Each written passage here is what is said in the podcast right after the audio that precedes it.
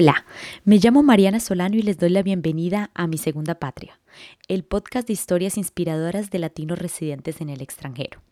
A través de conversaciones, mis invitados comparten su opinión con respecto a la adquisición del idioma del país de residencia, diferencias culturales y mucho más. Trae bajones, trae, trae éxitos, trae, trae de todo. Entonces yo creo que uno debe prepararse mentalmente a eso, a esta es mi meta, voy por un proceso, eh, estoy creciendo, crecer duele un poquito, pero, pero siempre nos va a recompensar al final. Bienvenidos y bienvenidas a este cuarto episodio de Mi Segunda Patria. La invitada de hoy es una gran amiga colombiana que precisamente conocí en Estados Unidos. Rocío Acosta lleva 10 años viviendo en Denver, Colorado. Estudió una maestría en educación en la Universidad de Boulder, Colorado, y actualmente se desempeña como profesora de música en una escuela pública. En su tiempo libre se dedica a jugar voleibol, tocar piano, cantar y hacer juegos educativos y musicales con Lucy, su hija de un año y medio. Ha viajado por más de 10 países y ha vivido en dos. Bienvenida, Rocío, te escuchamos. Bueno, muchas gracias Mariana por la invitación. Qué honor. Eh, pues me encanta estar aquí. Pues sí, soy colombiana, soy de Montería, y ya llevo 10 años viviendo en los Estados Unidos. Gracias, Rocío. Ahora quisiéramos escuchar qué estudiaste en Colombia y cómo era tu vida en ese entonces. Bueno, yo estudié licenciatura en artística y, eh, educación musical en Montería. Eh, estudié en la Universidad de Córdoba y pues apenas me gradué, pues yo quería más, quería seguir creciendo, quería seguir aprendiendo, quería... Em, sí, expandir mis horizontes, eh, estaba muy, muy engomada en mi educación musical y, mm, y, vi una oportunidad en Bogotá para hacer una especialización y ah, inmediatamente, pues gracias a Dios pude conseguir trabajo en un muy buen colegio en las afueras de Bogotá. Pero ya al terminar mi especialización yo sentía que quería más pero siempre estuve muy, muy, como dije, como engomada en mi cuento de la música, en enseñar niños, en estimularlos con, con las artes y mi vida en Bogotá pues era muy ocupada y muy atareada. Entonces los últimos años que pasaste en Colombia viviste en Bogotá, pero me imagino que incluso en Bogotá te hacía falta tu costa querida. Sí, me hacía mucha falta el clima, la gente, la bulla, la música, tú estabas teniendo un buen trabajo en Bogotá, ya habías terminado tu especialización. ¿Cuáles fueron esas razones que te llevaron a emigrar a Estados Unidos? ¿Por qué Estados Unidos? Pues tenía un muy buen trabajo, con muy buen salario, eh, con buenas conexiones, pero era esa necesidad de seguir creciendo.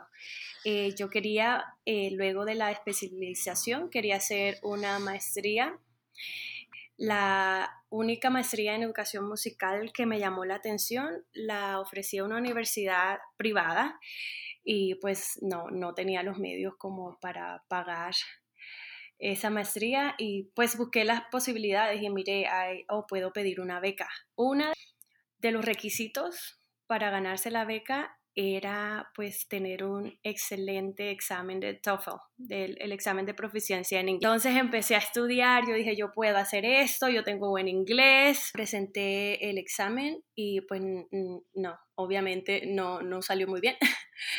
y fue ahí donde me di cuenta que, ah, pues que primero eh, mi inglés no era tan funcional como yo creía, no estaba tan segura de, de para hablar. Entonces lo que se me vino a la mente fue la única manera, tengo que ir, tengo que ir a Estados Unidos y busqué, em, empecé a investigar y dije, bueno, esa oportunidad de ser au pair, de ser como nanny en, en los Estados Unidos, es lo más rápido, lo más conveniente, eh, lo más barato y lo más seguro de que no me nieguen la visa. Entonces así fue, mis planes fueron, yo voy por seis meses en seis meses yo podré mejorar mi inglés y ya puedo regresarme a mi tierra eh, y tomar el examen del TOEFL. Bueno, qué vueltas que da la vida, ¿no? De seis meses. A 10 años, a más de 10 años ya. Entonces, con respecto a tu trayectoria, tú habías estudiado inglés en la universidad y cuando llegaste a Estados Unidos te diste cuenta que, que, pues que te faltaba mucho y empezaste a mejorar, pero ¿cómo fue el aprendizaje de inglés y cómo es ahora? ¿Cómo tú sientes que ya lo manejas a la perfección? Cuéntanos un poco. Pues definitivamente la inmersión ayuda mucho. El estar, el tener que usar el idioma eh, ayuda muchísimo. Ah, en mi caso, yo pensé que seis meses iban a ser suficientes, ah, pero la familia con la que me mudé hablaba en español todo el tiempo y yo mis primeros amigos fueron latinos, entonces en realidad no tenía que usar el idioma. Por eso me decidí quedar un segundo año y, y noté la diferencia enseguida con el cambio de familias y de, y de no, no el cambio de amigos, porque mis amigos seguían siendo los mismos, pero ya tuve oportunidad de estar en nuevos lugares con nuevas personas, con personas eh, americanas. Y, definitivamente el tener que hablar eh, te empuja y, empuja tus habilidades. Eh, de que lo hablo perfecto, no, sigo aprendiendo. No solo es vocabulario, sino en la manera en que se dicen las cosas. Porque igual tu cerebro también actúa en que hay maneras que tú procesas cosas Em, o las quieres decir de la manera en que las dirías en español. Entonces a veces en decir y comunicar las cosas en la manera que lo haría una persona americana. Claro, y aprender un idioma es un proceso lento y de constante evolución. Entonces, en tu experiencia, ¿cuál crees que es la competencia que es más difícil en inglés y la que toma más tiempo en dominar? Yo creo que depende mucho de la personalidad, porque yo antes decía, no, lo más difícil es hablar, porque tienes que primero escuchar, eh, estar eh, seguro de lo que escuchaste, de que entendiste el mensaje y luego comunicar tu mensaje pero luego conozco personas que, que no, que les va súper bien en eso, que tienen muy buena escucha y son muy seguros en, en, lo que pueden decir, pero no les va bien escribiendo. En mi caso particular, a mí se me hizo muy, era muy buena escribiendo, porque es algo que yo puedo controlar. Que... Entonces, en tu caso, hablar fue lo que tomó mayor dificultad. Definitivamente hablar, hablar, y lo vi en las veces que tomé el TOEFL me ponía muy nerviosa. Sí, claro, en un examen tan exigente como este, pues hay muchos aspectos que están en juego y por lo tanto hay mucha presión. Y con respecto a la adquisición del idioma, ¿tú qué crees que te ha ayudado a mejorar tu inglés? Pues además de la inmersión, como dije, eh, me ayudó mucho ver programas eh, para poder comunicarme mejor y de manera práctica. Me acuerdo mucho que me he visto un millón de veces Friends, ponía los subtítulos como para aprender también expresiones y maneras más naturales de comunicación.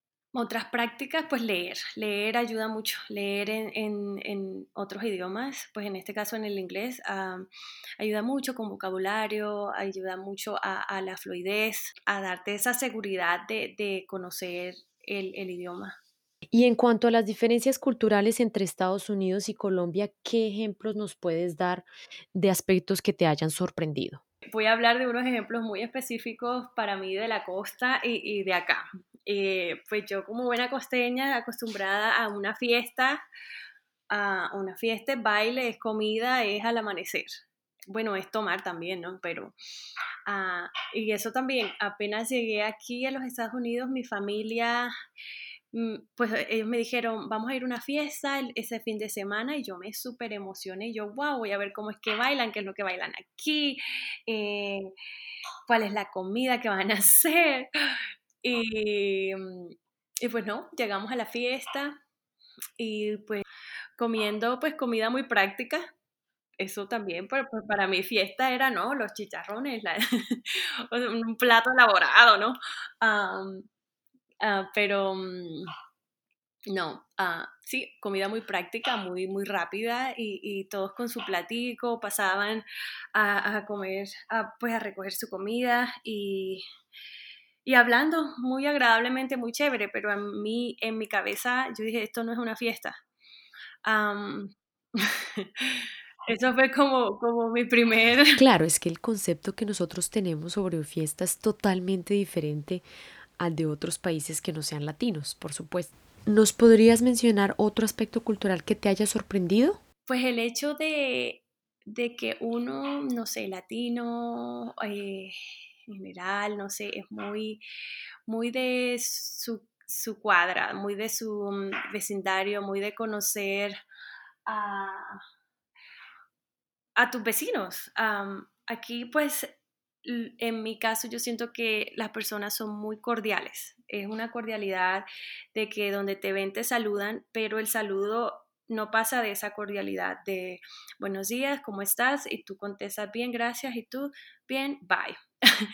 Eh, yo siento que, cuando uno hace esas preguntas en, pues en, tu lugar donde naces y creces, en, en Colombia es, es o sea, tú le cuentas la vida a tus amigos, o sea, a, tus vecinos saben de tu vida.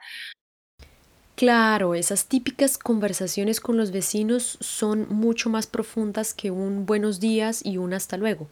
Bueno, esto también estoy hablando de hace unos años, ¿no? Las cosas cambian también en, en nuestros países, pero eso para mí fue, y fue un, un choque cultural y que también me hacía extrañar mucho mi tierra el hecho de que sí, yo sé, conozco los vecinos, sé quiénes son de cara, pero nunca de no poder entablar una conversación así natural. Sí, eso, eso me, me hacía, me hace muchas veces como extrañar mi, mi tierra de la bulla también, o sea, la, la, la, la comida. bueno, acá pues los restaurantes, al ir a un restaurante, las porciones grandísimas no sé, la parte gastronómica también, pues nosotros tenemos una riqueza gastronómica pues inmensa. Y, pero acá lo, bueno es que hay tantas culturas y gente de tantos países que, estás expuesto a, a probar y a experimentar con muchas cocinas. Te quería preguntar sobre la comida típica, digamos, comida típica de Estados Unidos. ¿Te gusta? ¿Has logrado adaptarte o sigues extrañando tu comida colombiana? Lo que me gusta de acá es lo práctico, o sea, he aprendido a cocinar muy práctico, muy, de pronto muy saludable, pero por ser práctico y rápido. y, mm, pero no, yo extraño, extraño las delicias colombianas o el hecho de poder irte a comer una empanada en la esquina o que te antojas de una arepa y ya tú sabes que a, la vuelta hay alguien vendiendo. Bueno, y también quisiera mencionar que la practicidad en Estados Unidos es la comida rápida, eh, bueno, congelada o que se puede hacer de forma mm, muy fácil y rápida, pero en Colombia también es rápido ir a la tienda de la esquina y a comprar una empanada o, una arepa. Ah, sí, eh, exacto. Pero, pero sí, no, eh, extraño, eso se extraña, como esa, esa, como esos coloridos de la calle, de, ese bullicio en la calle, de la gente vendiendo eh, la fruta. Aquí hay buenos restaurantes colombianos, entonces vamos allá o, o me tomo el tiempo de hacer unas empanadas. Ahora quisiera preguntarte sobre tus amistades. Teniendo en cuenta que en Estados Unidos hay una población latina migrante importante, pues generalmente uno tiene muchos amigos latinos en Estados Unidos, depende de la ciudad, ¿no? Entonces cuéntanos por favor un poco sobre este aspecto y también cómo has logrado tener amigos norteamericanos. Pues hacer amigos latinos fue muy fácil. Eh, yo creo que es, eh, claro, uno empuja para el lado que está cómodo, ¿no? Eh, entonces apenas llegué, mis primeros amigos fueron colombianos y amigos mexicanos. Entonces eso, eso es fácil. me fue difícil hacer amigos, pues, nativos. Hasta que conocí al que actualmente es mi esposo, fue que pude que ya empecé a salir con él, me presentó a sus amigos. Es que yo creo que toma una conexión, una persona para que tú te puedas conectar y salir de esa zona de, De confort, sí, esa zona de, de, comodidad. Y, y, también recuerdo estar un poco nerviosa la primera vez que él, pues él me invitó a una cena con sus amigos. Entiendo perfectamente. ¿Podrías mencionarnos un inconveniente de vivir en el exterior y cómo tú afrontas este inconveniente?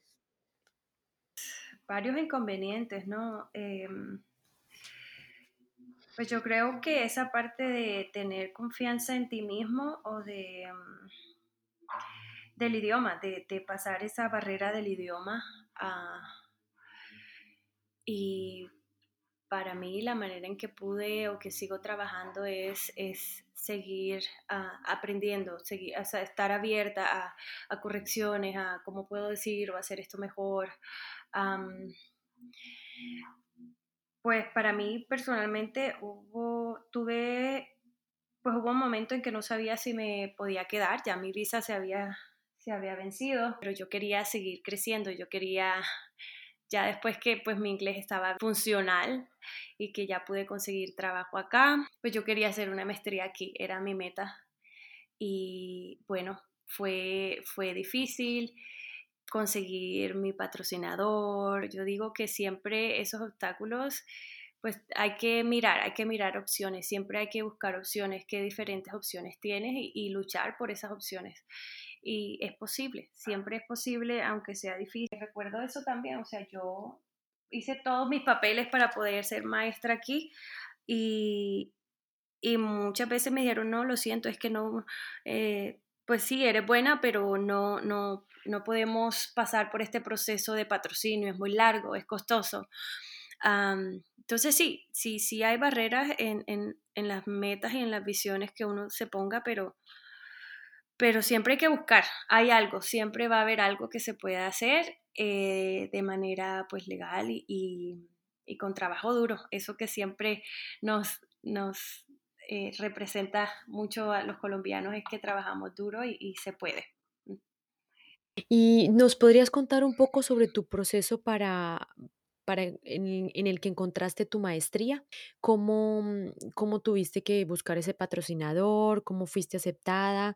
Digamos, para poder explicarle un poco a las personas que quisieran estudiar en Estados Unidos. Primero fue eso, conseguir trabajo. Yo vine pues con mi visa de, con mi visa cultural como, como nani y cuando ya se me estaba venciendo, ah, pues yo empecé, busqué todos mis papeles, mi experiencia en Colombia, mis diplomas, em, mis notas de la universidad y todo, todo había que pasarlo, pues pasarlo por un traductor, por un, pues una equivalencia, a ver qué, pues cuál era el, el valor de... Pues esa parte fue la más fácil de todas, como tener mis papeles listos y ya luego fue con el Departamento de Educación, yo creo que eso, como dije, fue la parte más fácil porque es de papeleo y es de tener los papeles listos, pero ya luego fue conseguir un patrocinador, aplicar en el sistema, que te llamen a entrevistas, pero luego convencer a un rector o a un, pues en otros campos que no es la educación, pues en otras empresas, de que tu trabajo vale, de que vas a aportar muchísimo a la comunidad para que ellos puedan tomar ese paso y ese riesgo también de, ser tus patrocinadores. Me tomó varias escuelas, me tomó varios no, de si nos encanta cómo enseñas o de la cordialidad, ah, no, pero eh, nos cuesta mucho o se demora mucho y te necesitamos ya. Hasta que di con una escuela donde el, ese rector había eh, enseñado en Colombia tuvo oportunidad de ser rector en Colombia por un año y me dijo, yo sé que todo lo que estás diciendo es cierto porque los colombianos son trabajadores de corazón y yo creo que eso fue el último empujón que lo ayudó a él a, a decidir, bueno, vamos a patrocinarte. Pues es una historia poco corriente que definitivamente te ayudó a obtener ese patrocinio bueno, y con semejante coincidencia, definitivamente esa opción era para ti. Fue, fue de verdad, también me llenó el corazón saber de, que él tuviera esa, certeza y esa creencia de nosotros los colombianos y bueno, fue el último empujón y soy súper agradecida porque de ahí ya empecé ya estando pues en el distrito y ya teniendo un trabajo acá. Acá le ofrecen muchas oportunidades eh, a los maestros.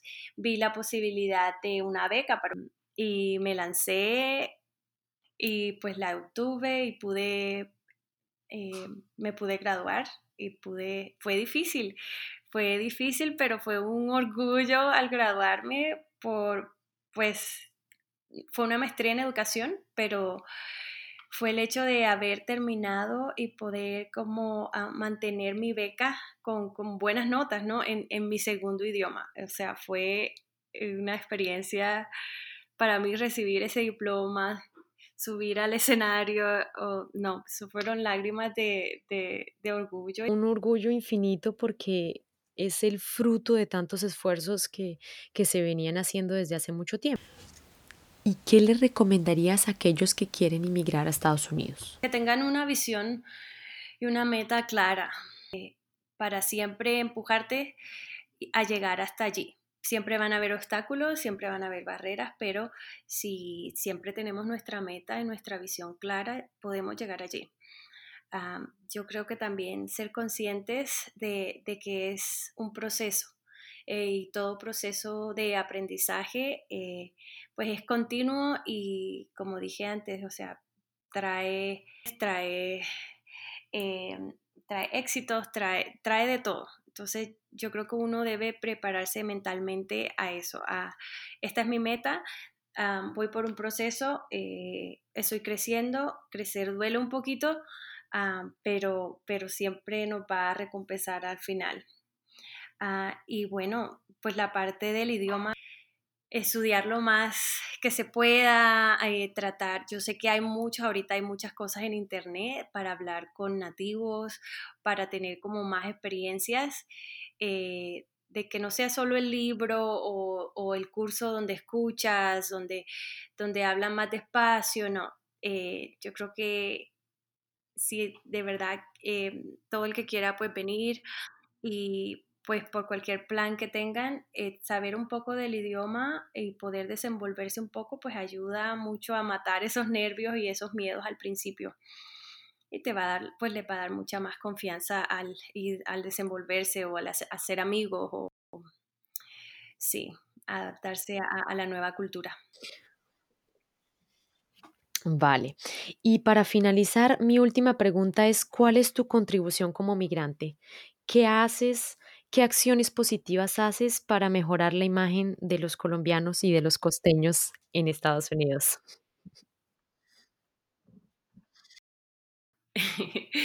Pues sí, donde voy todo el mundo sabe que soy colombiana, que soy de la costa, ah, pero no es solo porque lo digo, sino también se dan cuenta eh, así como lo notó ese director que me dio la oportunidad, que a todo le pongo el corazón, que trabajamos duro, de que trabajo y soy muy apasionada por la comunidad.